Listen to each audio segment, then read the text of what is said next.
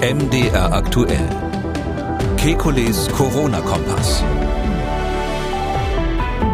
Donnerstag, 15. Juli 2021. Reiserückkehrer sorgen für immer mehr Corona-Fälle in Deutschland. Wie bekommen wir das Problem in den Griff? Dann neue Daten zur Delta-Variante aus Großbritannien. Außerdem, die US-Behörden warnen vor einer seltenen Nervenkrankheit im Zusammenhang mit dem Johnson Johnson-Impfstoff. Was man darüber wissen muss. Dann, wie die Delta-Variante die Wirkung von Antikörpermedikamenten reduziert und was man über den Totimpfstoff von Valneva wissen muss. Wir wollen Orientierung geben. Mein Name ist Camillo Schumann. Ich bin Redakteur, Moderator bei MDR aktuell das Nachrichtenradio. Jeden Dienstag, Donnerstag und Samstag haben wir einen Blick auf die aktuellen Entwicklungen rund ums Coronavirus und wir beantworten Ihre Fragen. Das tun wir mit dem Virologen und Epidemiologen Professor Alexander Kekulé. Ich grüße Herr Kekulé. Hallo, Herr Schumann. Ja, die Infektionen, die nehmen wieder spürbar zu und äh, immer häufiger haben Reiserückkehrer das Virus im Gepäck. Die Fälle, die häufen sich. Es gibt Berichte aus ganz Deutschland. In Hamburg zum Beispiel sind Reiserückkehrerinnen und Reiserückkehrer zurzeit für etwa ein Drittel der Corona-Neuinfektionen verantwortlich. Herr Kekulé, für wie groß schätzen Sie die Gefahr ein, dass dieses Jahr von Reiserückkehrern oder auch Besuchern in Heimatländern ausgehen könnte? Ach, was soll ich sagen? Also ich habe ja nun seit Wochen davor gewarnt. Ich habe dringend appelliert, dass man ähm, Quarantäne macht, dass man die ähm, Risikogebiete großzügiger ausweist und die Politik hat sich nicht dafür entscheiden können. Ähm, und jetzt ist passiert sozusagen das, was äh, zu befürchten war. Äh, wir haben jetzt einen beschleunigten Anstieg der Inzidenz durch die Reiserückkehrer. Das war wirklich eine vermeidbare Situation, das muss man klipp und klar sagen. Und ähm, äh, ich finde es ganz fürchterlich, wenn Prognosen, wenn Prognosen dann am Schluss genauso eintreten, wie man es vorhergesagt hat. Was soll ich dazu sagen? Jetzt können wir nur hoffen, dass ähm, tatsächlich diese Inzidenz, die jetzt wieder steigen wird, äh, von den Hospitalisierungen und von den Sterblichkeiten entkoppelt ist. Hm. Und Sie machen die Rechnung eins zu eins so auf, also dass äh, der Anstieg der Fallzahlen tatsächlich auf die Reiserückkehrer zurückzuführen äh, ist. Na, eins zu eins, das wäre ja sozusagen 100 Prozent nur Reiserückkehrer. Das ist es nicht, aber äh, letztlich haben wir ja Einschleppungen und es geht ja immer darum, wenn man ein absolutes Niedriginzidenzgebiet hatte, das muss man schon so sagen, das ist ja schon fast der Blick jetzt in die Vergangenheit. Ich glaube, wir haben vor drei Wochen ungefähr drüber gesprochen. Da ist die Situation dann so, ähm, dass es sich wirklich lohnt, die Schleusen hochzuziehen, die Schleusen zuzumachen, äh, weil man äh, durch jeden einzelnen Fall, den man ein einschleppt und der vor allem dann auch unentdeckt bleibt, ähm, ja mehrere Folgefälle verhindern kann. Ähm, jetzt werden Fälle eingeschleppt. Das sind quasi die, die Samen, die, wenn ich mal so sagen darf, dann im Land sind. Wir haben eine Situation, dass natürlich jetzt im Sommer auch mit den vielen, die jetzt schon geimpft sind, ein Teil der Fälle tritt ja auch bei Geimpften oder Genesenen auf, ähm, haben wir insgesamt keine sehr hohe Bereitschaft mehr, sich jetzt an irgendwelche strikten Maßnahmen zu halten. Die Politik verkündet ja auch äh, Öffnungsabsichten ähm, zumindest. Und ähm, da ist es völlig klar, dass wir das nicht, ähm, wenn ich mal so sagen darf, einfangen können. Also die, die, das, was jetzt die Reiserückkehrer einschleppen, das sind ja auch häufig dann äh, Delta-Varianten, ähm, das wird sich bei uns jetzt verbreiten und das ist, wenn man so will, ähm, quasi ein Brandbeschleuniger für die jetzige Situation in der Pandemie. Um zu verhindern, dass Reiserückkehrer das Virus nach Deutschland bringen, gibt es umfangreiche Einreiseregeln. Grundlage für diese Einreiseregeln ist die Einstufung der jeweiligen Länder, der jeweiligen Region als äh, Hochrisikogebiet, als einfaches Risikogebiet, als Hochinzidenzgebiet und als Virusvariantengebiet. Letztere ist übrigens die höchste Corona-Risikokategorie. Und von der Einstufung des Reiselandes hängt dann ab, wie man sich als Reiserückkehrer zurück nach Deutschland dann zu verhalten hat. Das alles ist ziemlich verwirrend, findet äh, Christian Möller. Er ist Inhaber eines Reisebüros in Hamburg und er hat den Kollegen vom NDR Folgendes gesagt. Es ist tatsächlich so, dass es ähm, immer undurchsichtiger wird, weil sich das halt wöchentlich, wenn nicht sogar täglich, die Lage in den Urlaubsgebieten auch ändert derzeit. Ja, und Portugal ist so ein Beispiel. Erst wurde das Land als Virusvariantengebiet eingestuft. Es gab ein Einreiseverbot und alle Reiserückkehrer, die es vorher nach Deutschland geschafft haben, die mussten 14 Tage in Quarantäne. Pech für alle, die das auch gemacht haben, denn kurze Zeit später wurde die Einstufung auch wieder aufgehoben. In Quarantäne mussten die Urlauber trotzdem bleiben. So erging es auch den Urlauber Stefan Hüter. Schlimm wurde es erst nach dem Gespräch mit dem Gesundheitsamt, als der Mann mir sagte, nein, nein, deine Grundrechtseinschränkung aufgrund einer Verordnung, die bleibt natürlich weil diese neue Verordnung gilt nicht für dich. Erst dann wurde ich richtig wütend, dann war ich richtig angepisst.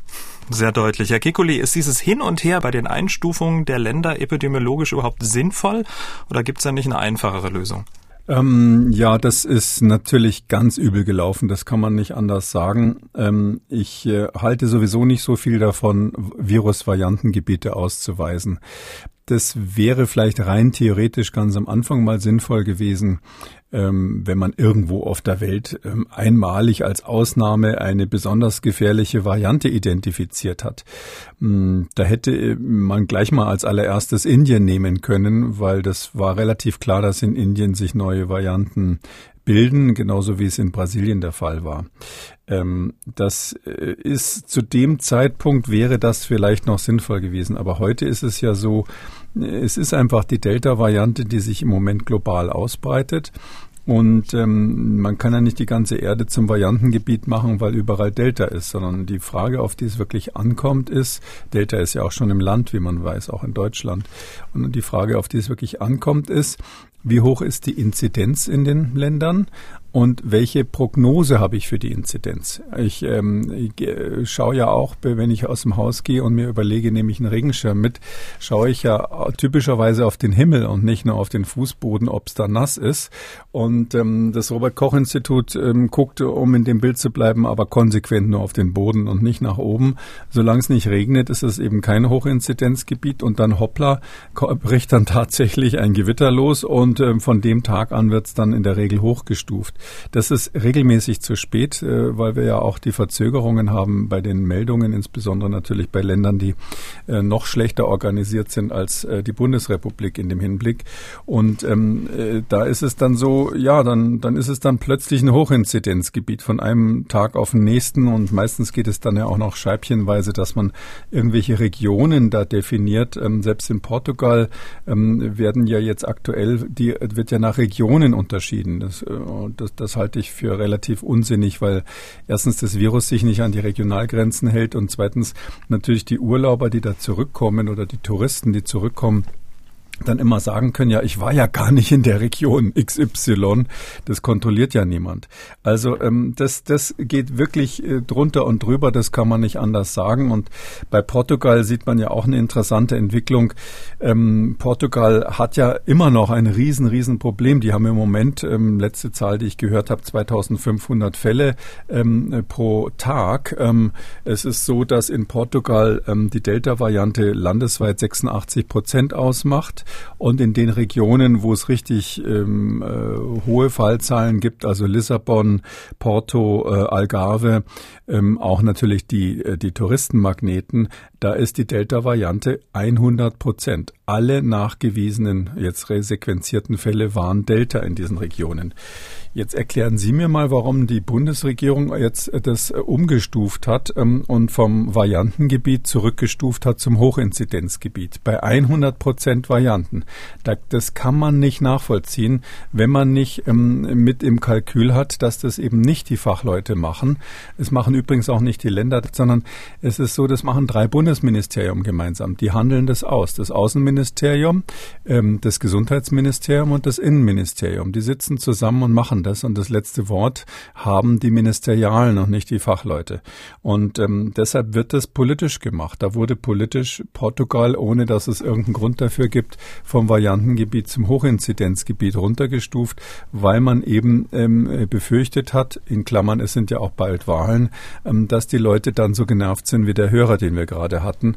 Ähm, das ist sozusagen die eine Richtung. Aber wie gesagt, ich halte die Variantengebiete sowieso nicht für nicht sinnvoll. Hier war es im, im Ergebnis dann eine gute Sache. Die Frage ist nur, wenn ich da so hin und her rein in die Kartoffeln, raus aus den Kartoffeln mache und das Ganze auch immer ähm, so ein bisschen verzögert hinter dem, hinter der viralen Welle hinterherlaufe, ist der Bürger dann wirklich so, wenn er mit der ganzen Familie aus dem Urlaub zurückkommt und er müsste sich jetzt zum Beispiel beim Hochinzidenzgebiet für fünf Tage in häusliche Quarantäne begeben und hinterher testen lassen? Ist es wirklich so, dass der das dann konsequent macht? Und Sie können es ja nicht nachprüfen. Sie sind ja letztlich darauf angewiesen, dass die Bürger sich dran halten. Und durch dieses Hin und Her und durch diese Willkür letztlich bei der Einteilung verspielen wir ähm, letztlich die Compliance, die, die Bereitschaft zum Mitmachen bei den Menschen, die da zurückkommen. Weil Sie gesagt haben eingangs, ähm, dass die Politik es ähm, komplett verschlafen hat, sich darauf äh, vorzubereiten. Auf mich wirkt das eher, dass man besonders übervorsichtig ist und dass man jetzt tagesaktuell darauf reagieren möchte, wo ist welche Variante, wo ist ist, welches Inzidenzgebiet und dementsprechend an seine Regeln anpasst. Also ist, ist man da möglicherweise zu übervorsichtig und nochmal die Frage gestellt, gibt es denn eine einfachere Lösung? Die einfache Lösung, ich glaube nicht, dass man zu übervorsichtig ist, sondern es ist einfach inkonsequent. Das ist der, die große Überschrift, die da drüber steht aus meiner Sicht. Und Sie merken schon, ich bin ein bisschen genervt davon, weil das, das jetzt wirklich ein vorhersehbares äh, Problem war. Ähm, ja, es gibt natürlich die einfache Lösung. Die einfache Lösung heißt, dass man frühzeitig, aber dafür ist fast schon zu spät jetzt, nicht? Wir sind ja, wir sind ja hinter der Welle jetzt, aber dass man wirklich frühzeitig den Leuten, bevor sie in den Urlaub fahren, sagt, passt mal auf, in den ganzen Mittelmeerländern steigt gerade die Fall, steigen die Fallzahlen an. Sie wissen, ich habe vor vielen Wochen gesagt, äh, Spanien muss man komplett ähm, zum Risikogebiet, also zum, zum Hochinzidenzgebiet erklären, das gleiche für Griechenland. Ähm, äh, und da muss man eben vorher den Leuten sagen, bevor sie abreisen, wenn ihr zurückfahrt, plant bitte bitte fünf Tage Quarantäne ein, äh, plus Testen hinterher. Da bin ich übrigens dafür, dass wir, da wir jetzt die Kapazitäten haben, ähm, hier auf die PCR umsteigen müssen und, und das nicht mehr mit den Schnelltests machen können. Auch deshalb, weil ähm, gerade bei Geimpften und Genesenen ähm, die Wahrscheinlichkeit, dass ähm, äh, sich hier ähm, man was übersieht bei dem Schnelltest natürlich höher ist, weil die kleinere Viruskonzentrationen haben. Also wir sollten da, um Ausbrüche zu vermeiden, auf jeden Fall ähm, die PCR verwenden, hat auch den Vorteil, dass man die nicht ähm, so, so mal schnell zu Hause machen kann und dadurch eine gewisse ähm, öffentliche Kontrolle dabei ist, wenn man das durch ein, durch ein, durch ein äh, Labor machen lassen muss. Also daher glaube ich, den, die, den Weg gäbe es schon. Man müsste sagen, die Urlaubsländer sind grundsätzlich ähm, nach der, wenn man, wenn man zurückkommt, muss man sich grundsätzlich äh, ähm, dort ähm, fünf Tage Quarantäne plus äh, PCR-Test hinterher. Also grundsätzlich bei allen äh, Urlaubsländern oder die vorher? Bei allen, ich würde, ich würde das eher umgekehrt machen. Also so wie übrigens die asiatischen Staaten das machen. Ich würde eher umgekehrt sagen. Ich würde fragen, wo vertrauen wir denn dem Land so sehr, und zwar dem ganzen Land, nicht so irgendwie Region XY. Auch in Schweden ist es jetzt so, dass aktuell ein paar kleinere Regionen runtergestuft wurden und jetzt plötzlich kein ähm, Risikogebiet mehr sein sollen. Das bringt auch den Touristen nichts. Da müssen sie auf die Landkarte gucken. Wer kennt denn die, die, die, die Bezirke in Schweden auswendig? Ich glaube nicht einmal, dass die spezialisierten Reisebüros das richtig drauf haben, sondern ich würde sagen, welche Länder sind denn als gesamtes Land aus unserer Sicht so, dass wir sagen können, okay, da verzichten wir auf Quarantäne und Test bei der Rückreise.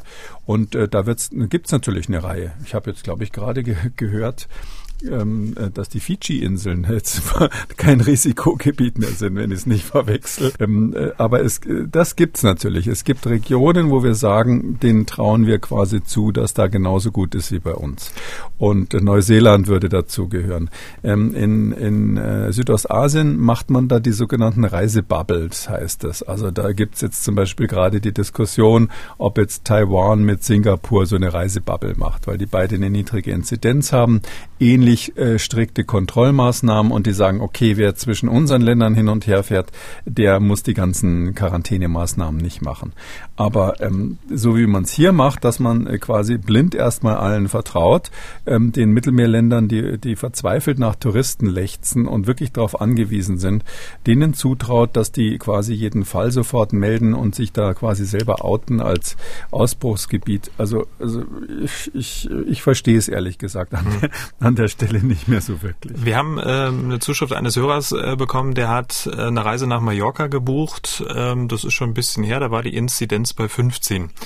und er will nur nächste Woche fliegen. Und er macht sich natürlich Gedanken, ähm, dass dort äh, die Inzidenz durch die Decke geht und äh, fragt sich natürlich, naja, wie soll er jetzt reagieren? Ne? Ähm, das äh, verunsichert ja auch. Ähm, aber das ist ja genau der springende Punkt, wie die Behörden dann reagieren müssen. Nach ihrem Plan hätte man dann eine Liste, okay, das sind jetzt ähm, Staaten, da kann man drauf vertrauen. Ähm, nichtsdestotrotz ähm, fehlt ja dann eigentlich äh, die Planung für genau diesen Mallorca-Moment bei 15 gebucht und bei 1000 gelandet. Was macht man dann? Wenn Sie, wenn Sie vorher von vornherein sagen, bei Mallorca war das doch absolut absehbar, da muss man ja kein Epidemiologe sein, da müssen Sie nur die Tageszeitungen lesen ähm, ähm, und dann wissen Sie, dass das so ist. Das Gleiche ist in Portugal, äh, äh als Portugal die äh, Grenzen aufgemacht hat für die britischen Touristen, wo in, in Großbritannien wirklich die Delta-Variante grassierte, da war völlig klar, das geht jetzt hoch. Das Gleiche galt ja für Spanien. Es gab frühe Berichte von, von äh, Gruppen von Schülern, in, äh, die, sich, äh, die sich in Mallorca infiziert hatten und dann ähm, nach Madrid zurückgeflogen sind und ähnliches. Gleiches gilt für die, äh, die Griechen, die haben ja für russische Touristen aufgemacht ähm, und man weiß das frühzeitig. Und wenn man dann frühzeitig sagt, okay, das ist dort einfach so. Ihr könnt da Urlaub machen ähm, und wenn ihr zurückkommt, fünf Tage Quarantäne plus PCR hinterher. Das wäre doch eine klare Ansage. Ich weiß gar nicht, was da so kompliziert ist. Das muss man eben dann einplanen und ich glaube, ähm, dass ähm, der, der deutsche Tourist ist ja nicht so, dass er jetzt so viel Geld hat, dass er seinen gesamten Jahresurlaub jetzt bis zum letzten Tag quasi ähm, im, äh, dort im Ausland verbringt. Äh, die fahren da zwei Wochen hin und wenn man denen sagt, okay, ähm, seht halt zu, dass ihr am Donnerstag zurückfliegt. Ähm, plus fünf Tage Quarantäne heißt, dass ihr Montag, Dienstag in Gottes Namen zwei, Tagen frei, zwei Tage frei nehmen müsst. Ich finde, das ist zumutbar. Das mhm. würde ich sogar als Arbeitgeber dann unterstützen und sagen, okay, äh, die zwei Tage äh, bin ich großzügig, wie du das dann mit deinem Urlaub verbuchst. Das ist mir lieber, als wenn der am Montag früh wieder drinnen sitzt, bevor er getestet mhm. wurde. Trotzdem fehlt da auch die Kontrolle, aber das gibt's halt eben immer.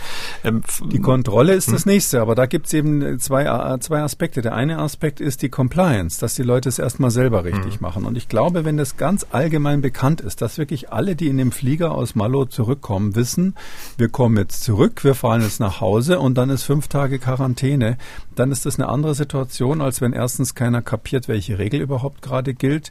Äh, die Hälfte der Leute ähm, äh, sagt, ähm, ich habe morgen wieder meinen nächsten Termin und schön, dass zu Hause die Diskotheken wieder offen sind. Da will ich dann am Freitag auf jeden Fall dabei sein und so weiter und so fort. Und das, äh, ich will jetzt nicht sagen, dass diese ganze Situation dazu führen muss, dass wir wieder ähm, äh, viele äh, Todesfälle haben. Das ist ja unklar. Aber äh, wir ähm, berauben uns der Option, die ganze Sache sozusagen vorsichtig anzugehen. Und ich kann es nur noch mal sagen, wenn die Fallzahlen explodieren, äh, dann wieder einfangen. wenn wir dann feststellen, dass wir es machen müssen äh, aufgrund zunehmender ähm, Krankenhausbelastung und so weiter, das geht nur mit Schulschließungen und Lockdown. Und weil das eben etwas ist, was wir doch eigentlich nicht nochmal machen wollten, äh, ähm, plädiere ich eben nach wie vor dafür, äh, dass wir hier das Ventil langsam aufdrehen. Die Urlaubszeit geht ja noch ein bisschen. Ähm, einige Bundesländer haben bis Anfang September ähm, Ferien. Ähm, was meinen Sie, wäre jetzt noch Zeit für so einen radikalen Strategiewechsel, was den Umgang mit Reiserückkehrern angeht? Ähm, ich finde es nicht so radikal, aber ich glaube, es ist fast zu spät, weil wenn Sie die Leute, erstens ist es politisch nicht durchsetzbar, da ist eben die Bundestagswahl vor und zweitens ist es so, wenn Sie die Leute erst im Urlaub mit der Nachricht überraschen, ist es ja in der Tat mühsam. Da haben Sie eben auch keine Compliance. Und, und es ist ja nicht nur Urlaub. Also wir haben ja jetzt die Situation in Holland, ich weiß nicht, ob wir darüber noch sprechen wollen. In Holland haben wir ja im Moment auch eine Situation, dass da wirklich ähm, Land unter ist und ähm, man muss auch sich dafür eine Lösung ähm, äh, weil, weil da natürlich der kleine Grenzverkehr sehr intensiv ist. Weil Sie gerade Holland angesprochen haben, dann meinen Sie sicherlich ähm, die rund 1000 Besucher, die sich nach dem Festival dort infiziert haben. Ja, das ist das ist eben super spannend, äh, virologisch interessant. Können wir darum darum finde ich es äh, wichtig, das mal zu erwähnen. Das ist dieses Verknippt Festival, was es dort gibt. Ähm, verknippt heißt äh, durchgeknallt auf, auf Niederländisch, wissen wahrscheinlich viele, ähm, ähm, aber auch krank. Also so, wenn man jemanden schimpft, kann man sagen, Mensch, ist das krank von dir. So ähm, Und jetzt, jetzt wissen Sie, wie, wie, jetzt wissen die Rückkehrer sozusagen von dem Festival, was es bedeutet. Und zwar haben sich da bei einem Festival in der Nähe von Utrecht irgendwie an zwei Tagen zweimal 10.000 Gäste ungefähr da gewesen, haben sich insgesamt 1.000 Leute angesteckt. Also das ist nicht schlecht. Das sind fünf Prozent insgesamt gesehen, ähm, ähm, die sich da infiziert haben. Äh, es war ein Open-Air-Festival, aber wenn man die Fotos sieht, die waren wirklich dicht aufeinander gepackt. Das war die dichtestmögliche Kugelpackung sozusagen, als sie da im Freien an so einem Baggersee irgendwie da Party gemacht haben mit einer großen Bühne. Und ich habe mir das noch ein bisschen angeschaut, weil ich ja immer ein Verfechter ähm, bin der Theorie, dass im Freien eigentlich nicht so schlimm werden sollte, selbst wenn man relativ eng zusammensitzt. Die haben das toll organisiert, war alles im Freien, ge geimpft, getestet oder genesen war die Ansage. Ähm, aber die Möglichkeiten dahin zu kommen waren entweder mit der Bahn nach Utrecht, da gab es dann einen schönen Pendelbus, in dem man zum Festivalgelände gefahren ist. Oder man konnte mit dem Auto kommen, da hat man vom Parkplatz aus den Pendelbus gehabt. Also die wurden erstmal in die Busse gestopft und dann dahin gefahren, so dass ich jetzt mal sagen würde, wenn man das im Nachhinein analysiert, falls das überhaupt so gut dokumentiert ist, wird man feststellen, dass die, die sich gegenseitig angesteckt haben, entweder in Gruppen zusammen an und abgereist waren oder Freunde waren oder äh, in diesen Pendelbussen zusammensaßen. Also das ist organisatorisch natürlich äh, ein, ein Strukturfehler. Aber was wir daraus lernen, ist natürlich Folgendes. Das heißt, dass wir GGG, also geimpft, genesen oder getestet, diese Strategie die können wir nicht fahren, wenn die Impfquote in einem Land wie Holland noch bei unter 40 Prozent liegt. Die sind ja etwas schlechter als wir. Wir sind, glaube ich, bei 42 Prozent und die liegen bei 39 Prozent voll Geimpften. Und da können sie eben noch nicht aufmachen und sagen, wir machen jetzt GGG, weil sie äh, immer Fehler haben bei den Getesteten und weil sie bei den Genesenen und den, und den Geimpften mit Delta natürlich Durchbrüche haben. Und ähm, das, das heißt, man kann jetzt noch nicht sich locker machen, sondern wir müssen warten, bis wir, mein Vorschlag ist ja 70 Prozent ähm, der Erwachsenen geimpft haben, bevor man solche Maßnahmen ergreift. Und deshalb ist das im Grunde genommen ein, ein Mahnmal, was da passiert ist. Wenn man in, der, in so einer Situation, wo man so wenig ähm, Geimpfte hat wie bei uns, ähm, aufmacht, dann kriegt man einfach explodierende Fallzahlen. Und das ist in Holland jetzt, jetzt ganz aktuell das, was wir sehen. Die Krankenhausaufnahmen sind ja nur geringfügig, etwa um 11 Prozent hochgegangen. Aber die haben, das ist ja nicht nur dieses Festival, die haben insgesamt die Situation, dass innerhalb ähm, der vorletzten, von der vorletzten auf die letzte Woche sind äh, die Fallzahlen Zahlen um 500 Prozent gestiegen, also auf das Sechsfache gestiegen von 8.500 auf 51.000, über 51.000. Und was sie eben gemacht haben, sind nicht nur das Festivals, die haben alle Bars aufgemacht, alle Nachtclubs aufgemacht, alle Gaststätten aufgemacht. Und ähm, die Frage ist einfach, wollen wir sozusagen so ein holländisches Experiment machen oder wollen wir das nicht? Vielleicht noch ein letztes Wort, warum dieser, diese, dieses, ähm, dieses durchgeknallt Festival ähm, also jetzt, jetzt wisst ihr, wie jetzt, wenn man auf, auf Niederländisch versuchen würde zu sagen, jetzt wisst ihr, wie durchgeknallt das ist, dann würde man sagen so neue Veto verknipptet it. Ja, das wäre so verknippt heißt eben durchgeknallt. Und ähm, so durchgeknallt waren die aber auch bei der Europameisterschaft. Und ähm, das heißt für mich im Grunde genommen, die Engländer haben das nicht so genau registriert wie jetzt die Holländer in Utrecht. Das heißt für mich bei der EM ist wahrscheinlich genau das Gleiche passiert. Bei den großen Stadionbesuchen, insbesondere in England, hatten die den gleichen Turbolader für die Pandemie. Muss aber auch dazu sagen, dass die Niederlande jetzt auch die Rolle rückwärts gemacht haben und das Nachtleben jetzt wieder komplett eingeschränkt haben und dementsprechend drauf reagieren. Weil sie auch gerade locker machen gesagt haben und jetzt auch äh, Großbritannien genannt haben. Die Briten, die haben sich ja nicht nur von der EU-Zugehörigkeit von Europa abgekoppelt, sondern auch in Bezug auf die Corona-Situation in äh, England hebt nun tatsächlich, wie angekündigt, fast alle Maßnahmen zum 19. Juli auf. Also keine Maske mehr, keine Tests mehr, kein Abstand mehr. Die Frage ist ja, wie entwickelt sich dann die Delta-Variante?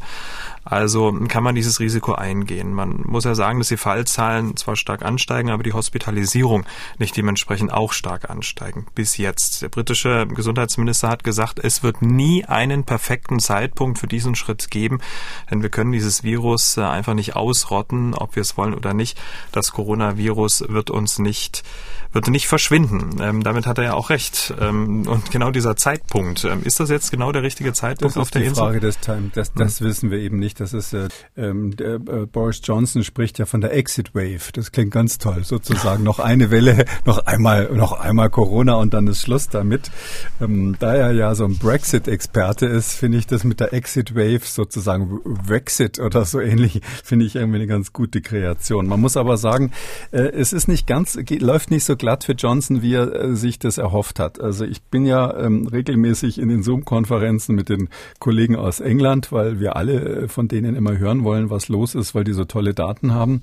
Ähm, und ähm, die sind ja überhaupt nicht begeistert davon und die finden Anhänger langsam. Also äh, die Mana in England, äh, die haben auch Leute, die ihnen zuhören.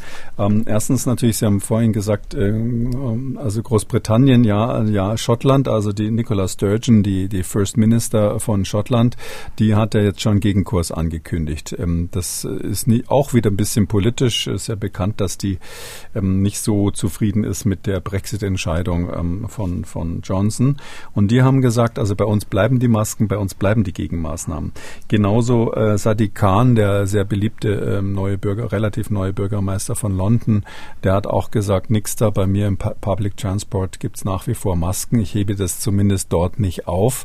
Und das ist ein sehr, sehr vernünftiger Schritt.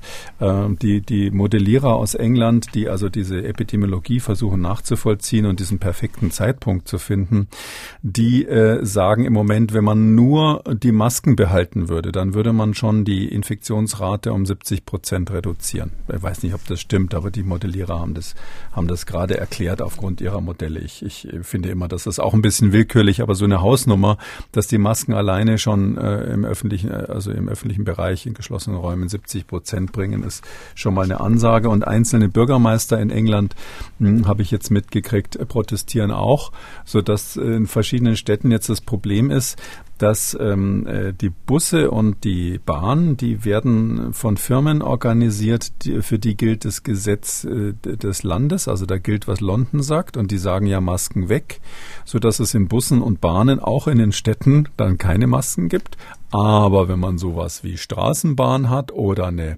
städtische Einrichtung, einen städtischen Bus, der sozusagen nicht überregional äh, organisiert wird, dann darf der Bürgermeister das entscheiden. Und da haben die Bürgermeister gesagt, Maske auf. Also das wird noch lustig, wenn man dann je nach, je nach Verkehrsmittel Maske auf oder Maske ab.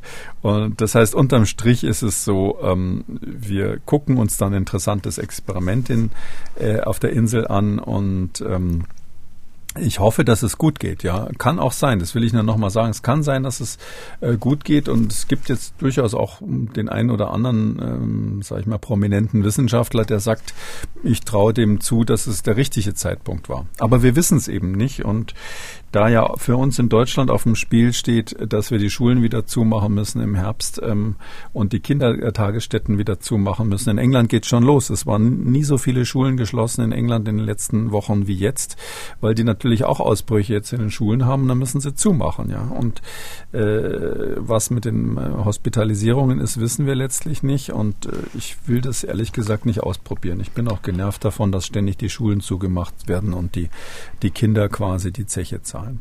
Die britischen Gesundheitsbehörden, Sie haben es ja schon gesagt, überwachen die Lage sehr, sehr akribisch. Jede Woche werden da neue Daten herausgegeben. Sie haben sich mal die Daten vom 9. Juli angeschaut. Und es gibt da neue Erkenntnisse zur Delta-Variante, die wir jetzt unseren Hörern und Hörern mal zum Besten geben sollten. Ja, also die eine alte Erkenntnis ist, die neue Erkenntnis, die wichtigste Delta ist nicht tödlicher als Alpha. Also das ist ja nochmal verglichen worden. Es bleibt dabei, dass ähm, wir überhaupt keinen Hinweis darauf haben, dass die Sterblichkeit ansteigt durch Delta. Delta.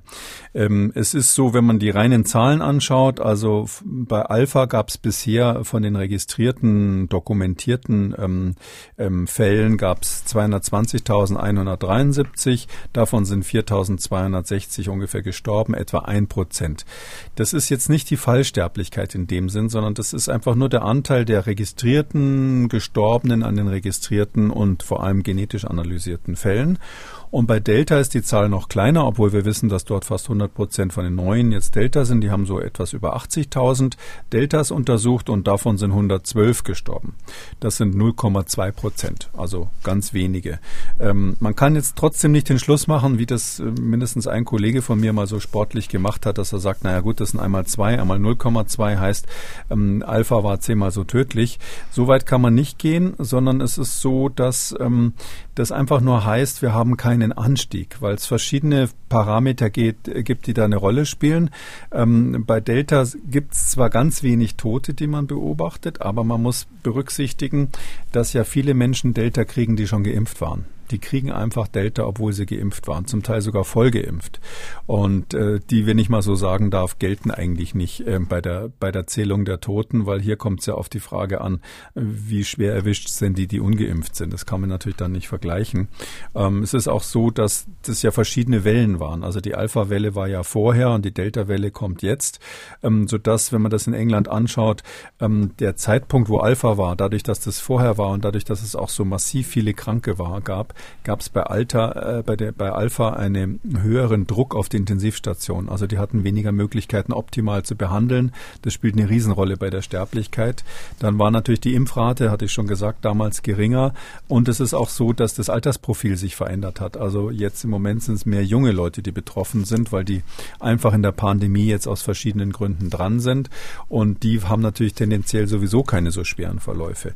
Und das Letzte wäre vielleicht noch, dass sich im Laufe der Zeit natürlich die Behandlungsmethoden für die Schwerkranken verbessert haben. Man hat dann irgendwann rausgekriegt auf den Intensivstationen, welche Medikamente man an, anwenden muss, sodass die spätere Welle auch vielleicht deshalb eine geringere Sterblichkeit hat. Hm. Also das alles zusammen sind so Einschränkungen, aber trotzdem muss man sagen, unterm Strich ist es so, von den reinen Zahlen ist es so, dass im Moment ähm, die Delta-Welle anteilig gesehen zehnmal so wenig ähm, Todesfälle produziert wie früher die Alter, Alt Alpha-Welle in Bezug auf die Gesamtzahl der Fälle. Und das heißt, Delta ist nicht tödlicher mit allen Erklärungen, die Sie gerade äh, mit beigefügt haben. Ähm, was bedeutet das jetzt für die Bewertung ähm, der Delta-Variante hier für Deutschland? Äh, muss da jetzt so ein grundsätzliches Umdenken? Ähm, was heißt das für die Maßnahmen, möglicherweise dann auch für den Herbst? Mm, das, da können wir für, den für den Herbst können wir jetzt noch nicht so viele Maßnahmen daraus ziehen, weil wir eben nicht wissen, wie die Sterblichkeit ist. Aber was für mich ganz interessant ist, sind zwei, zwei andere Dinge. Das eine ist, ähm, die äh, in England äh, sinkt kontinuierlich die sogenannte Secondary Attack Rate. Das ist also quasi die Zahl der Menschen, die durchschnittlich von einem infiziert werden, wenn man es wirklich misst. Man hat ja da die Möglichkeit, dieses R zu bestimmen, den Reproduktionszahl, die Reproduktionszahl. Das ist aber so ein sehr ungefährer Wert, der ein Mittelwert aus ganz vielen Einzelsituationen ist und gerade wenn sich das ändert im Moment nicht sehr viel aussagt. Aber diese, äh, diese Angriffsrate ich weiß gar nicht, wie man das auf Deutsch sagen würde, die Secondary Attack Rate, die ist interessant. Und zwar ähm, zum Beispiel misst man das in Haushalten. Wenn in einem Haushalt nur einer drinnen war, der infiziert war, wie viele andere Haushaltsmitglieder steckt der dann durchschnittlich an? Da erinnern wir uns an die Heinsberg-Studie, wo mal rauskam, dass erstaunlicherweise nur ungefähr 15 Prozent angesteckt wurden damals von einer weniger infektiösen Variante. Das war ja überraschend, weil man immer gedacht hat, bei Covid, da wird dann quasi nach einer Weile in, der, in so einer Familie oder in einem Haushalt jeder angesteckt. Aber das war eben nicht so. Und jetzt sehen wir, dass tatsächlich die ähm, Ansteckungsrate in Haushalten, äh, und das wird in England ähm, genau beobachtet, die sinkt. Also die ist im Moment bei Alpha im, in der Größenordnung von 10,2 Prozent. Darf man nicht so auf die Goldwaage legen, aber das sind die Zahlen vom letzten Donnerstag. Und bei Delta 10,9 Prozent. Da würde ich mal sagen, ungefähr gleich. Inzwischen die Autoren sagen Delta geringfügig höher, naja, 0,7 Prozent höher. Aber was heißt das? Das heißt, dass ähm, quasi jeder Zehnte, mit dem ich im Haushalt Kontakt hatte, angesteckt wird. Das ist gar nicht so viel. Also so super hochinfektiös ist das nicht. Woran liegt es? Dass man, äh, man hat eben immer mehr Menschen, die eben auch geimpft sind im gleichen Haushalt. Die sind ja da mitgezählt. Und noch deutlicher wird es, wenn man außerhalb des Haushaltes sich das anschaut. Da sind die Quoten im Moment Alpha Alpha 5,6 Prozent äh, Secondary Attack Rate und 5,7 Prozent für Delta. Das heißt also, ähm, es ist so, dass jetzt nicht praktisch jeder, der da rumrennt, sofort alle ansteckt in England. Es gibt ja solche Narrative aus Australien. Ähm, Sie erinnern sich da dieser Ausbruch in der Shopping Mall, wo man auf den Videoaufnahmen nachvollzogen hat, dass Leute angesteckt ähm, wurden, die nur ganz kurz Face-to-Face-Kontakt mit einem Infizierten hatten.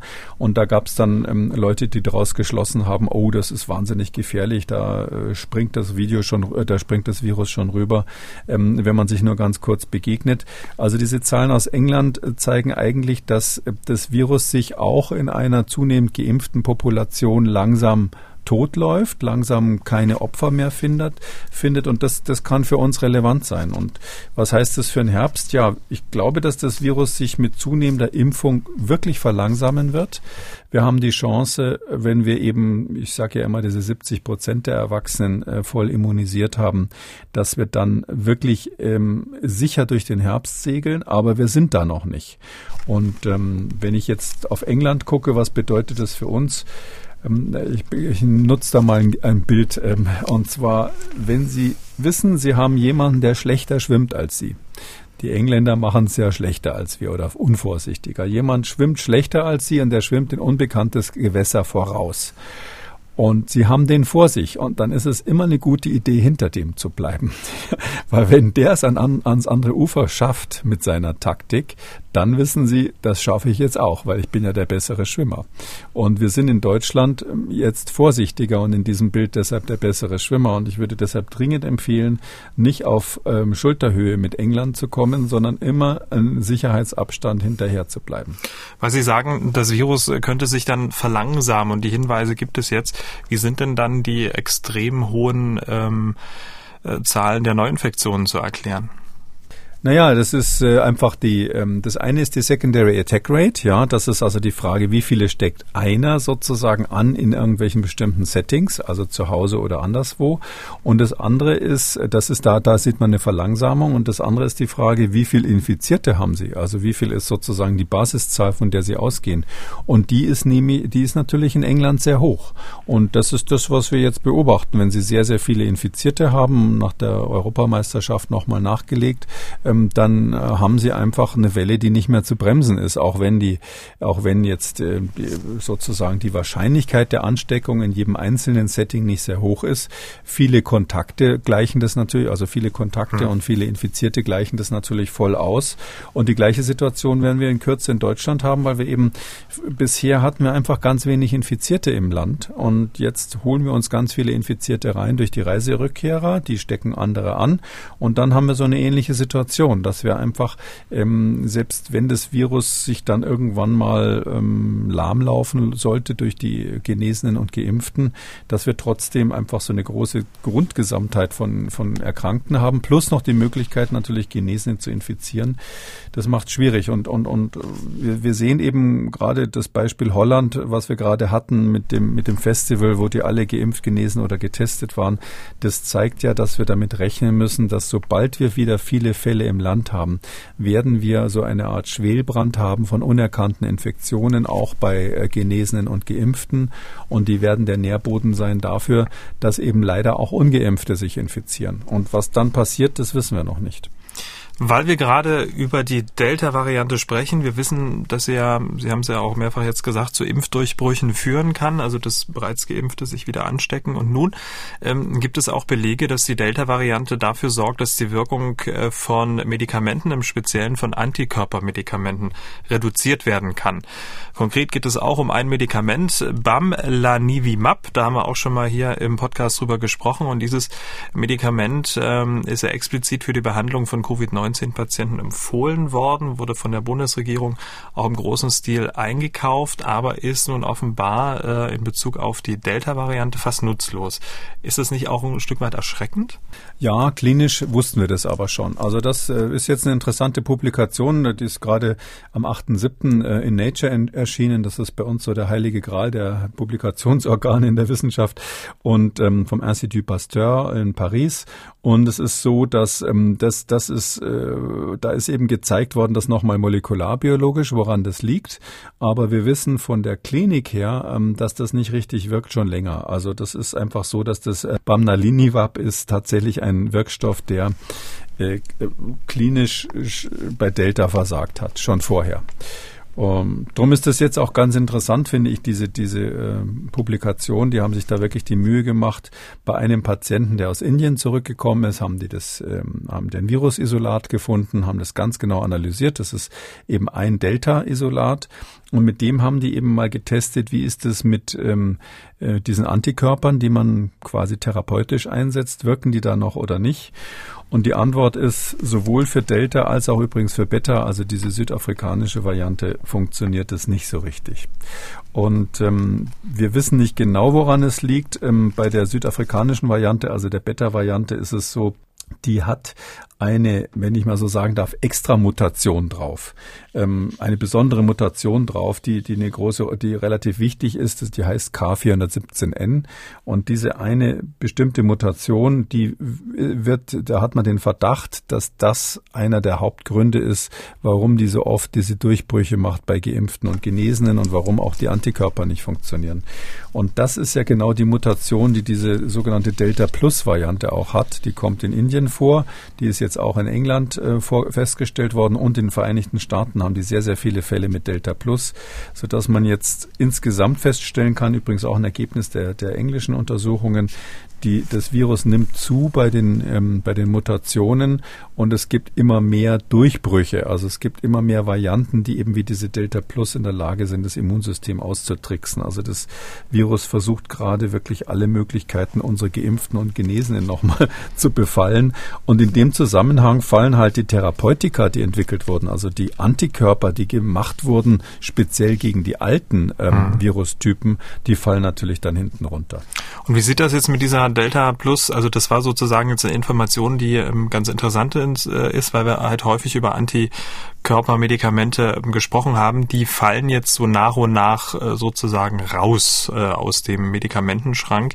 Ähm, könnte Delta Plus möglicherweise auch bei anderen Medikamenten dafür sorgen, dass ja auf der Intensivstation, was jetzt die Therapie angeht, umgedacht werden muss? Also ich persönlich glaube ähm, nicht, dass es so sein wird, weil wir mit der Immunsuppression, also den Möglichkeiten, das Immunsystem unter Kontrolle zu halten, da gibt es ja erstens Cortisonartige Präparate und zweitens diese Inhibitoren des Interleukin 6, die also diesen Zytokinsturm so ein bisschen bremsen können, wenn man sie richtig ähm, zum richtigen Zeitpunkt vor allem einsetzt. Damit haben wir eigentlich schon ein sehr gutes Instrumentarium. Plus die äh, intensivmedizinischen allgemeinen Maßnahmen, wo man inzwischen wirklich ziemlich genau weiß, weiß, wie man das machen muss, ähm, wann man High-Flow-Sauerstoff gibt, ähm, wann man äh, intubieren muss. Da gab es am Anfang andere Strategien. Äh, das hat man aber inzwischen äh, optimiert. Ich glaube, mh, dass jetzt diese Antikörper hier rausfallen, was zu erwarten war, ähm, ist, ähm, ist, ist meines Erachtens jetzt nicht ein schlimmer Verlust an der Stelle. Natürlich wäre es toll gewesen, wenn man, wissen Sie, ein Antikörper ist ja quasi immer so ein, so ein wie ein Silver Bullet, ja. Dann haben Sie einen Antikörper, der wirklich das, den, den Erreger ausnockt, das wäre natürlich etwas, was toll wäre. Ähm, quasi wie eine, wie eine Impfung ist das ja dann. Das ist so ähnlich wie eine, ähm, eine passive Impfung, ähm, die man macht nach Tetanus oder äh, nach Tetanusverdacht oder wenn sie von einem tollwütigen Tier gebissen wurden oder ähnliches. Da gibt man ja auch quasi ähm, Antikörper ähm, gegen den Erreger. Ähm, das hat man halt hier nicht zur Verfügung, war eigentlich zu erwarten. Ähm, gut, Donald Trump konnte man damit noch äh, spektakulär helfen damals. Der, der, hat ja von Regeneron die Antikörper bekommen. Aber ähm, das war noch die Zeit, wo man eben nicht diese Varianten mhm. auf dem Schirm hatte. Drum glaube ich, äh, wir, wir können nie so schnell die Antikörper produzieren, wie die Varianten nachkommen. Ähm, vielleicht steht am Ende der Entwicklung dann mal ein Antikörper, der so raffiniert gemacht ist, dass er alle Varianten abdeckt. Das ist nicht auszuschließen. Aber im Moment sind wir noch nicht so weit, dass, äh, dass sowas irgendwo ähm, bei einem pharmazeutischen Unternehmen in der Pipeline wäre. Verlassen wir die Delta-Variante, schauen wir nun auf eine Meldung zu einem Impfstoff, die doch äh, ja einige Schlagzeilen produziert hat. Die US-Behörden warnen seit kurzem vor einer seltenen Nervenkrankheit im Zusammenhang mit dem Johnson Johnson Impfstoff. Konkret geht es um das Guillain-Barré-Syndrom. In Deutschland sind ja fast vier Millionen Menschen mit dem Einmalimpfstoff von Johnson Johnson geimpft worden. Erst einmal, was ist das Guillain-Barré-Syndrom? Was muss man darüber wissen? Ähm, also Guillain-Barré, das sind zwei französische Namen und das ist so, ähm, äh, ich glaube aus dem 18. Jahr, 19. Jahrhundert ist das. Und ähm, die, ähm, äh, das, das Syndrom, was da beobachtet wurde, interessanterweise ähm, im Ersten Weltkrieg äh, in größerem Stil dann, ähm, das ist, äh, tritt auf typischerweise nach Infektionen. Also bakterielle Infektionen gehen da voran oder auch manchmal Virusinfektionen. Ähm, und ähm, was da passiert ist, dass nach der Infektion sich Antikörper gebildet haben die eigentlich offensichtlich vom Organismus gemacht wurden, um den Bakterien Herr zu werden. Also wir kennen das von sogenannten gramnegativen Bakterien, wenn die nach ähm, traumatischen Verletzungen irgendwo im, äh, an der falschen Stelle im Körper sind, dann arbeitet das Immunsystem dagegen, bildet Antikörper, die Krankheit ist dann überwunden und irgendwann gibt es zeitlich versetzt danach dann plötzlich einen äh, Antikörperangriff aufs eigene Nervensystem. Äh, aus Versehen sozusagen. Friendly Fire würde man das im Krieg nennen. Und dieses Friendly Fire, das sieht also so aus, also Friendly Fire heißt ähm, Feuer aus den, also äh, Beschuss von den eigenen Truppen. Und ähm, das sieht dann so aus, dass hier insbesondere im Nervensystem die Nervenwurzeln ähm, im, äh, im Rückenmark quasi betroffen sind. Und dadurch gibt's Lähmungen. Und der Arzt sagt dazu akute Polyneuritis, also eine mehrfache eine Lähmung, eine, eine Entzündung mehrerer Nerven und Nervenwurzeln dann auch. Und typischerweise fängt es an mit motorischen Beschwerden. Also wenn es so klassisch anfängt, sind es eigentlich im Vordergrund stehen dann Lähmungen. Also mm, das eine Bein geht nicht mehr so richtig. Man merkt beim Treppensteigen, dass man irgendwie lahm ist auf einer Seite.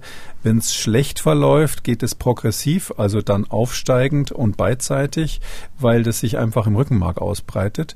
Ähm, und ähm, wenn es ganz schlecht läuft, kommen dann noch sensorische Probleme dazu, also Gefühlsstörungen und im schlimmsten Fall, wie wir sagen, vegetative, also die die dritte Stufe sind vegetative Lähmungen, wo dann Magen-Darm-Funktion und ähnliches nicht funktioniert. Und die gruseligen Bilder sind dann meistens solche, wo einer dann wirklich eine Querschnittslähmung deswegen hat. Das ist aber wirklich selten beim Guillain-Barré. Die gute Nachricht ist, dass das typischerweise selbst diese schweren Verläufe, wenn man jetzt nicht stirbt unterwegs, also sterben, bei uns stirbt man am Guillain-Barré eigentlich nicht, aber wenn Sie das Ganze natürlich irgendwie auf einer Südseeinsel kriegen, bei Zika-Virus hatten wir das Problem, da gab es auch Guillain-Barré und die sind natürlich auf Haiti oder so sind die dann ähm, tatsächlich daran gestorben. Da haben sie eine Sterblichkeit vielleicht von ein Prozent oder so in der Größenordnung, wenn man, wenn man jetzt therapeutisch keine Möglichkeiten hat. Die anderen sind nach sechs Monaten in der Regel wieder gesund. Also das geht von selber wieder weg. Das ist das, das Gute daran. Ähm, wenn man genau hinschaut, stellt man bei einem mh, mm, doch erheblichen Teil, ich würde mal sagen ein Drittel ungefähr fest, dass die vor allem von der Motorik her nicht ganz wieder auf 100 Prozent sind, sondern so über, über Muskelschwäche, meistens der eine oder der andere Muskel ist dann betroffen, ähm, hinterher noch klagen. Also Betrifft, also das ist sozusagen hm. das Guillain-Barré als, als, als Syndrom, also grob gesagt. Hm. Betrifft das eher die Jungen, eher die Mittelalten oder eher die ältere Bevölkerung? Also bei den bei den ähm, Zustand nach Infektion ist es so, dass es eher ältere Menschen betrifft, aber das, äh, ich habe auch schon Guillain-Barré beim 30-Jährigen gesehen. Also mhm. das, das, das gibt's immer mal wieder.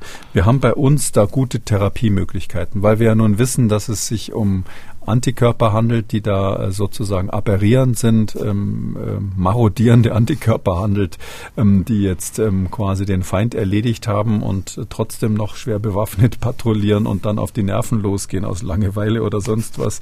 Deshalb können wir diese Antikörper gezielt aus dem, aus dem Gefecht ziehen. Also da gibt's dann Anti-Antikörper-Immunglobuline, mit denen man die dann hm, bekämpfen kann, therapeutisch, oder man geht so weit, dass man einen Plasmaaustausch macht, also Plasmapherese, ähm, um die ähm, Antikörperkonzentration insgesamt zu reduzieren. Beides funktioniert. Plasmapherese ist so ein bisschen Mittel der letzten Wahl. Das hat auch viele Nebenwirkungen. Ähm, übrigens etwas, was man bei Covid auch ausprobiert hat, weil man ja da auch weiß, dass, dass, dass die Immunreaktion selber ähm, einen großen Teil des Problems macht. Das war aber alles nicht so erfolgversprechend, wie man sich das gehofft hat an der Stelle. Jetzt schauen wir mal auf die Warnung der amerikanischen Arzneimittelbehörde FDA. Bei fast 13 Millionen Geimpften gab es 95 schwerwiegende Fälle dieser Erkrankung. Und die Geimpften, die mussten also ins Krankenhaus und es gab einen Todesfall. Das ist aber noch unklar, ob dieser tatsächlich da in Verbindung steht. Die FDA warnt, vielleicht auch, weil sie warnen muss. Also ist das jetzt Anlass zur Sorge? Nee, also aus meiner Sicht überhaupt nicht. Man muss dazu sagen, wir hatten das auch schon bei der Influenza-Impfung.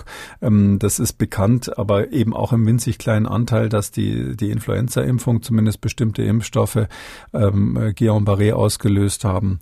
Ich meine, das gab es auch schon mal bei der Tetanus-Impfung. Also, und das ist einfach schwierig, weil wir wissen ja, dass das im Gefolge von Virusinfektionen schon immer mal wieder auftritt. Vor allem die sogenannten Herpesviren spielen da eine Rolle. Gibt es verschiedene Viren, äh, Zytomegalovirus, und Epstein-Barr-Virus, so, die da durchaus assoziiert sind mit so einem Guillain-Barré. Und das sind Viren, die man relativ häufig hat in der Gesellschaft. Also es ist so, dass ganz viele Menschen, ohne es zu merken, von diesen Viren mal infiziert werden. Und ähm, weil das ständig passiert, wissen Sie natürlich, wenn einer so ein Guillain-Barré nach der Impfung entwickelt, gar nicht, ob das überhaupt dann immer zusammenhängt. Wird immer gemeldet, das ist ja klar. Sie haben plötzlich so eine komische Lähmung und wurden vor zwei Wochen geimpft. Natürlich melden Sie das dem Arzt. Aber ob das wirklich kausal Fall ist oder vielleicht ein anderes Virus war, was da zugeschlagen hat, das kann man gar nicht sagen. Und deshalb würde ich die jetzt nicht 100 Prozent auf die Karte, äh, diese Fälle auf die Karte der äh, Covid-Impfung setzen. Und selbst wenn man sie 100 Prozent draufsetzt, ist natürlich der Anteil so minimal, ähm, dass man ähm, davon ausgehen muss, das ist jetzt ein beherrschbares Risiko. Also da, deshalb würde man auf keinen Fall den Impfstoff äh, zurückziehen, ähm, zumal das ja in der Regel, also das ist schon so, dass das Guillain-Barré syndrom normalerweise ausheilt und nur selten wirklich Folgen hat. Vielleicht noch ein anderer Aspekt, was man sich da immer so überlegt. Ähm, die Frage ist ja immer, wie viele Fälle übersehe ich? Und wir haben ja hier schon mal gesprochen, sehr ausführlich über die Komplikationen bei AstraZeneca, äh, wo es diese Hirnvenenthrombosen gab und ähm, dann einige Behörden gesagt haben, Mensch, das ist so wahnsinnig selten, ähm, macht euch mal keine Sorgen. Ähm, da wissen Sie, habe ich eher die Gegenposition vertreten, weil ich gesagt habe, das könnte die Spitze eines Eisbergs sein und es ist ja inzwischen bewiesen, dass es genau so ist. Wir wissen inzwischen, es gibt auch normale Thrombosen, die da entstehen und es gibt generell ist es tatsächlich so, dass diese, ähm, diese ähm, Parameter, die eine Thromboseneigung an, anzeigen, eben relativ häufig erhöht sind. Also die wenigen ähm, Hirnvenenthrombosen, die man am Anfang gemeldet bekommen hat, waren ganz klar ähm, Spitzen eines Eisbergs und das wissen wir inzwischen. Ähm, und äh, jetzt, jetzt hier ist es umgekehrt. Hier ist es so, ähm, wenn jemand eine Lähmung hat, ja, ähm, dann geht der zum Arzt. Also ich, ich wüsste jetzt nicht irgendeinen, der, der plötzlich merkt, ich ziehe ja ein Bein nach, nachdem ich geimpft wurde. Ach ja, das lasse ich doch jetzt mal, ist doch nicht so wichtig, so dass ich das eben hier sagen wieder. würde, mhm. das gibt sich wieder, ja. Also ähm, da würde ich doch mal sagen, da würde ich doch mal sagen, die Wahrscheinlichkeit, dass man einen Guillain-Barré übersieht, ist also nicht so hoch wie eine Laborveränderung, die, die man nur merkt, wenn man Blut abnimmt. Ähm, und deshalb würde ich sagen, dass die Trefferquote, gerade in den USA, wo man sowas aufmerksam beobachtet, doch eher nahe bei 100 Prozent ist. Und die Fälle, die da gemeldet wurden, das waren dann wirklich alle. Hm. Also 13 Millionen geimpfte, 95 Fälle ähm, bei Johnson Johnson. Ich habe mal in ähm, den Sicherheitsbericht des Paul-Ehrlich-Instituts äh, geschaut und da gibt es ähnliche Fälle nach Impfung von AstraZeneca. Da steht, es sind mehr Fälle eines äh, Guillain-Barré-Syndroms nach AstraZeneca gemeldet worden, als aufgrund der Anzahl geimpfter Personen zufällig erwartet wurde. Ob es sich um ein neues Risikosignal handeln könnte, wird weiter vom Paul-Ehrlich-Institut untersucht. Wie würden Sie diesen Satz bewerten? Ähm, naja, die sind halt immer vorsichtig. Das ist eine Behörde und ähm, wenn ich jetzt der Chef vom Paul-Ehrlich-Institut wäre, Herr, Herr Zischotek ist ein, ein sehr, sehr kompetenter Mann den ich schon lange kenne, der hat früher äh, hervorragende HIV-Forschung gemacht. Ich würde das ganz genauso erstmal aufschreiben. Aber der gesunde Menschenverstand sagt einem natürlich, klar ist das eine Verbindung, ja, weil wir wissen das von anderen Impfstoffen, wir wissen das von anderen Viren ähm, und äh, wir kennen das von Johnson Johnson, da ist es jetzt genau nachverfolgt. AstraZeneca wird ja in den USA nicht verimpft und wird auch weltweit inzwischen äh, in den, von den reichen Ländern kaum noch gebraucht. Das ist jetzt ein Impfstoff brutalerweise, muss man das so sagen, für Arme geworden und ähm, deshalb haben wir da nicht so viele Daten, äh, weil äh, wenn Sie in, in Indien irgendwo äh, jemanden haben, der Guillain-Barré bekommt, da ist die Wahrscheinlichkeit relativ hoch, dass der zwar auch ein Bein nachzieht, aber weiß, wenn ich jetzt zum Arzt gehe, kostet das entweder Geld oder äh, der Arzt meldet es nicht weiter und so weiter, sodass es keine Konsequenzen hat. Also deshalb kann man ganz klar sagen, das ist offensichtlich ein weiteres Problem, was diese Vektorimpfstoffe grundsätzlich an sich haben. Ähm, die interessante Frage, die man stellen darf, ist, ähm, warum hören wir von dem russischen Impfstoff nichts? Also der Sputnik V ist ja auch ein Vektorimpfstoff, der übrigens von den Wirksamkeitsdaten, das zeigt sich jetzt mehr und mehr, wirklich sehr gut zu sein scheint. Am Anfang haben ja alle so ein bisschen vermutet, na ja, wenn da die Daten aus Russland kommen, wer weiß, wie das gedreht wurde, ist ja vielleicht die gleiche Abteilung gewesen, die irgendwie für die für die äh, Internetspionage zuständig sind. Aber nein, es sieht jetzt mehr und mehr aus. Das, der wird ja auch im Ausland äh, verwendet verwendet, als würde der gut funktionieren. Aber die Frage ist natürlich, hat man da auch so ein Risiko für Guillain-Barré und für Thrombosen? Weil wir da bisher aus der Ecke noch nichts gehört haben. Das, das wäre eine interessante Frage. Aber bei, bei AstraZeneca ist es relativ eindeutig, dass, dass wenn, wenn das häufiger ist als durchschnittlich, dann heißt es doch, es ist irgendwie assoziiert. Und wenn wir von dem Wirkprinzip her wissen, es gibt diese Assoziation bei dem anderen Vektorimpfstoff, dann ist ziemlich klar, dass das bei AstraZeneca auch assoziiert ist. Ja, damit kommen wir zu den Fragen unserer Hörerinnen und Hörer. Frau Langenegger hat geschrieben. Sie schreibt, seit Jahrzehnten lasse ich mich jeden Winter gegen Grippe impfen und bin nie mehr krank geworden. Deshalb ist mein Vertrauen in Totimpfstoffe wie diesen doch sehr groß. Meine Frage, was weiß Herr Kekulé über Valneva? Ich würde mich gerne damit impfen lassen. Danke und viele Grüße.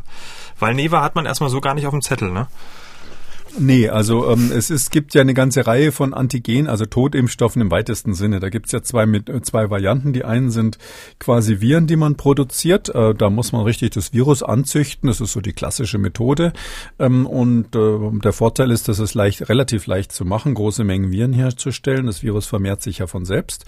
Ähm, und dann hinterher die Kunst besteht darin, das dann so ähm, weiter zu verarbeiten, dass das Virus wirklich tot ist, bevor man es jemanden infiziert, äh, injiziert. Und dieser tote Impfstoff, der ähm, äh, stimuliert dann das Immunsystem. Das macht er natürlich nicht so gut wie das lebende Virus, weil das lebende Virus dadurch, dass es dann in der infizierten Zelle anfängt, Aktivitäten zu entfalten, ähm, äh, das Immunsystem so richtig ähm, zur Rage bringt. Und das Gleiche machen diese RNA-Impfstoffe, äh, übrigens auch die Vektorimpfstoffe, weil sie eben dafür sorgen, dass in der Zelle dann plötzlich Virusprotein produziert wird. Das kommt, das, das äh, imitiert quasi die echte Virusinfektion Infektion viel stärker, als wenn sie dann nur so ein totes Virus vor die Tür schmeißen. Ich, äh, das ist wie ein Raubtier, ja, wenn sie so einem Löwen irgendwie eine tote Antilope hinlegen, ich, das ist ja kein Aasfresser, da sagt er, das ist was für die Geier, das nehme ich nicht. Und ähm, hier ist es auch so, das Immunsystem springt auf die toten Viren nicht mehr so gut an wie auf die lebenden oder auf die funktionierenden, aber es geht schon, es passiert schon was. Und wenn man dann noch Adjuvans dazu gibt, also so ein Wirkverstärker, dann ist es so, dass man damit ähm, eine Immunantwort bekommt bekommt, die häufig ausreichend ist. Und das ist das Prinzip, was Valneva versucht. Die haben also einen Totimpfstoff äh, plus ähm, Adjuvans, ein klassisches Aluminiumsalz nimmt man da. Das ist bekannt aus vielen Impfstoffen, auch, auch bei Kinderimpfungen schon bewährt. Ähm, und äh, ich glaube, dass das eine gute Chance hat, ähm, dann in den klinischen Studien äh, ein brauchbares Resultat zu erzielen.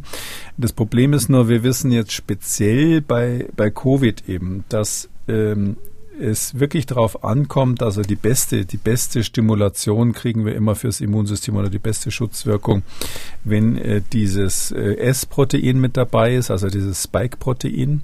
Und wenn das äh, in dem ursprünglichen Zustand stabilisiert ist, also in dem Prä-Fusion-Zustand, also quasi künstlich chemisch so verändert ist, dass es einen Zustand hat, der für das Immunsystem, wenn da die Antikörper dagegen gebildet werden, besonders nützlich ist.